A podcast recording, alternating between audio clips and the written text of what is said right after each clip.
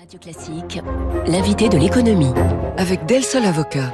Del Sol Avocat, donnez toutes les chances à votre entreprise. L'invité de l'économie, c'est Frédéric Leroux. Bonjour. Bonjour François. Bienvenue sur Radio Classique. Vous êtes gérant global et responsable de l'équipe Cross Asset de Carmignac, société de gestion d'actifs.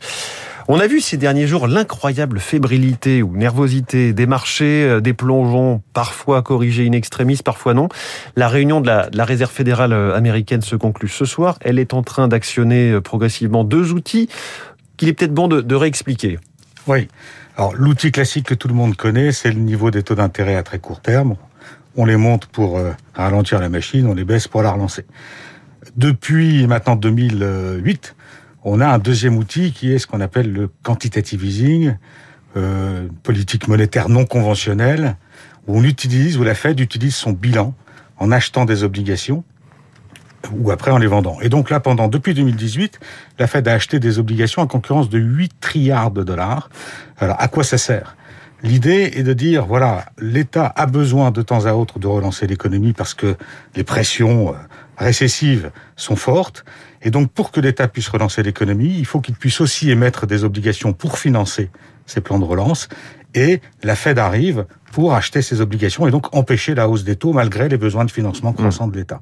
C'est euh, l'idée du quantitative easing avec une deuxième idée, la baisse des taux induite par ces achats fait monter la valeur des actifs qui crée un effet richesse pour les ménages, qui les incite à consommer et donc là aussi à contribuer à la croissance économique lorsqu'elle manque. Hum. Et là, avec l'inflation qui est, on va pas dire galopante, mais en tout cas très forte aux États-Unis, 7%, on sait que la Fed va effectivement relever ses taux. Ce qu'on attend, c'est le calendrier, le détail, le, montant exact et quand. En tout cas, les marchés sont vraiment extrêmement tendus. Ils ont atteint euh, des records de, volatilité ces, derniers jours. Pourquoi est-ce qu'ils sont plus énervés que les fois précédentes, Frédéric Leroux? Il y, a, il y a probablement deux raisons. D'abord, pour la première fois depuis très longtemps, c'est vraiment l'inflation qui décide euh, de ce qui doit être fait en matière de politique monétaire par la Fed. Toutes les années récentes, dès l'instant où l'inflation était absente, la Fed était avait un peu euh, les décisions à sa main.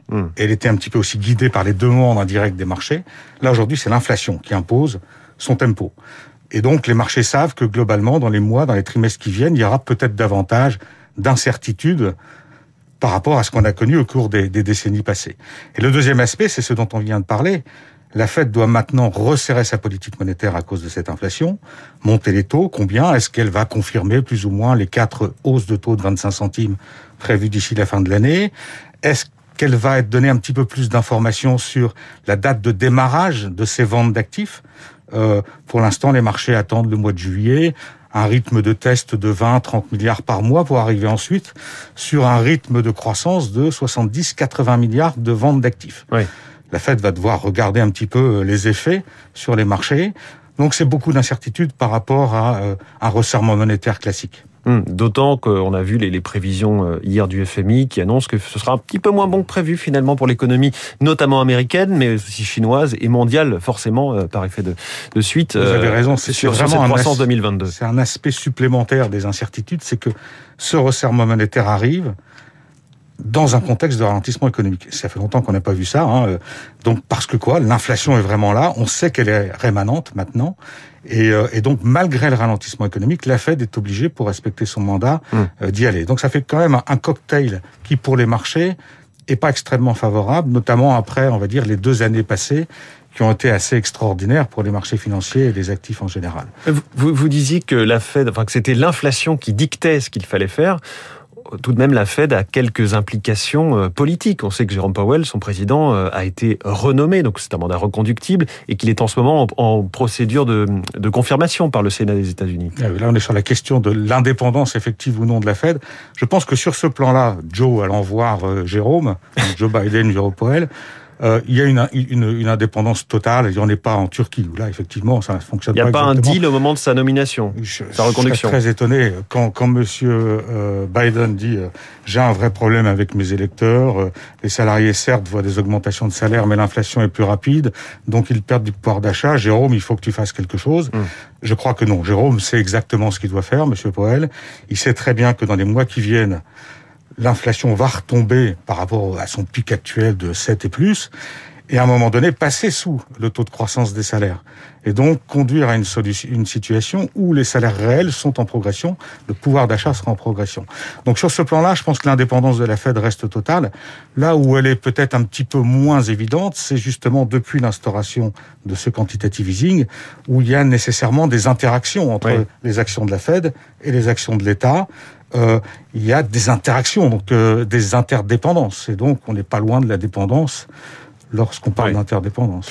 Alors sur l'inflation, le consensus qui avait été longtemps que c'était transitoire, cette, cette histoire d'inflation, finalement tout le monde euh, convient que ça va durer un peu plus longtemps. Qu'en est-il? Quelle est votre position? Alors, ce qu'il faut voir, c'est que, bon, d'abord, la Fed a mis beaucoup de temps à reconnaître qu'elle était plus que transitoire. Euh, et depuis, son ajustement a été violent. Très, très vite, la Fed a dû parler du quantitative tightening, c'est-à-dire des ventes d'actifs.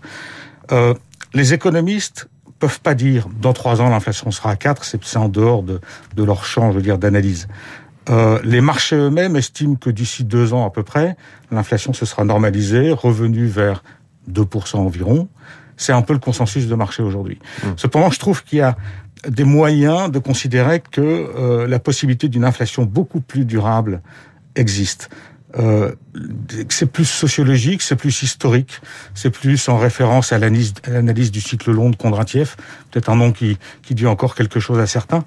Mais euh, si on regarde un petit peu les évolutions récentes socio-politiques, économiques, qu'est-ce qu'on voit? On voit vraisemblablement une envie d'une croissance un peu plus inclusive que euh, qui remplace progressivement euh, cet impératif d'efficacité immédiat, mmh. immédiate, absolue, qui a vraiment dirigé euh, l'économie depuis depuis très longtemps. Donc quelque chose de plus inflationniste parce que moins efficace, donc moins de productivité. Des symboles de ça, qu'est-ce que c'est? C'est l'acceptation généralisée de prix d'énergie plus chers dès l'instant où elle est verte. Euh, un autre aspect, c'est vraiment la diffusion très forte des contraintes et des engagements ESG dans toute la finance mondiale. Les critères euh, environnementaux, environnementaux, sociaux et de gouvernance. absolument. Et donc, qu'est-ce que ça veut dire là? Euh, Ça veut dire que la finance mondiale se veut peut-être avant tout durable, avant d'être efficace. Et donc, on arrive un peu à cette même notion que voilà, on, on inclut davantage, on sait qu'on va être immédiatement moins efficace, et donc il faut accepter que la contrepartie de cette ouverture, c'est un peu plus d'inflation. Ouais. Euh, euh, à côté de ça, bon, on a vu ce qui se passe sur le, le, le, marché du travail américain. On a des éléments plus conjoncturels qui nourrissent ce mouvement, qui est peut-être une lame de fond euh, qui va au-delà du cycle des affaires euh, sur le plan strictement ouais. économique. Qu'est-ce qu'il faut conclure de tout ce que vous venez de nous dire, Frédéric Leroux, du côté des épargnants euh, que nous sommes, enfin qui nous écoutent, euh, notamment je pense à l'assurance vie par exemple? Absolument. Bon, l'assurance vie, on, voit que les taux vont monter, vont accompagner un petit peu les décisions des banques centrales, qui elles-mêmes accompagnent, on l'a vu, l'inflation. Euh, je suis détenteur d'un contrat d'assurance vie en euros. Euh, dans quelle mesure euh, les rendements vont pouvoir suivre avec un délai pas trop long euh, la hausse des taux. Est-ce qu'il faut que je reste sur cet euh, investissement en euros? Est-ce qu'il faut que je me m'oriente pas davantage vers un contrat mmh. en unité de compte? Très bonne question. Première question, je pense qu'elle est une question importante pour beaucoup beaucoup de monde en France. Oui. Ensuite, il y a la structure d'un portefeuille classique, ça fait des années qu'on gagne beaucoup d'argent à être investi sur des valeurs de croissance, c'est-à-dire ces valeurs qui sont indépendantes du rythme de la croissance économique, euh, qui ont connu des augmentations de valorisation considérables au fil des années récentes grâce à des taux très bas. Est-ce qu'il ne faut pas aujourd'hui adjoindre à ce portefeuille une composante un petit peu plus cyclique? Euh, Je pense notamment à l'énergie, par exemple, qui qui crée cette inflation oui. et qui en profite. Je pense aussi notamment en Europe au secteur bancaire qui a été complètement je dirais, écrasé par les marchés depuis une quinzaine d'années, euh, la hausse des taux qui arrive, et pour peu qu'elle se qu'elle présente une pontification de la courbe, c'est-à-dire des taux longs qui montent un petit peu plus vite que les taux courts, ce sera un, une situation formidable pour les banques.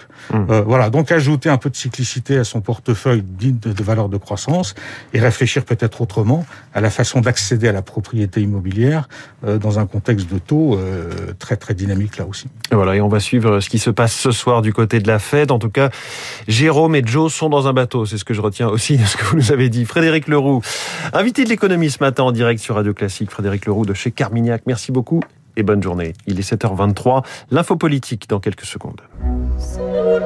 Vous écoutez Radio Classique. Avec la gestion Carmignac, donnez un temps d'avance à votre épargne.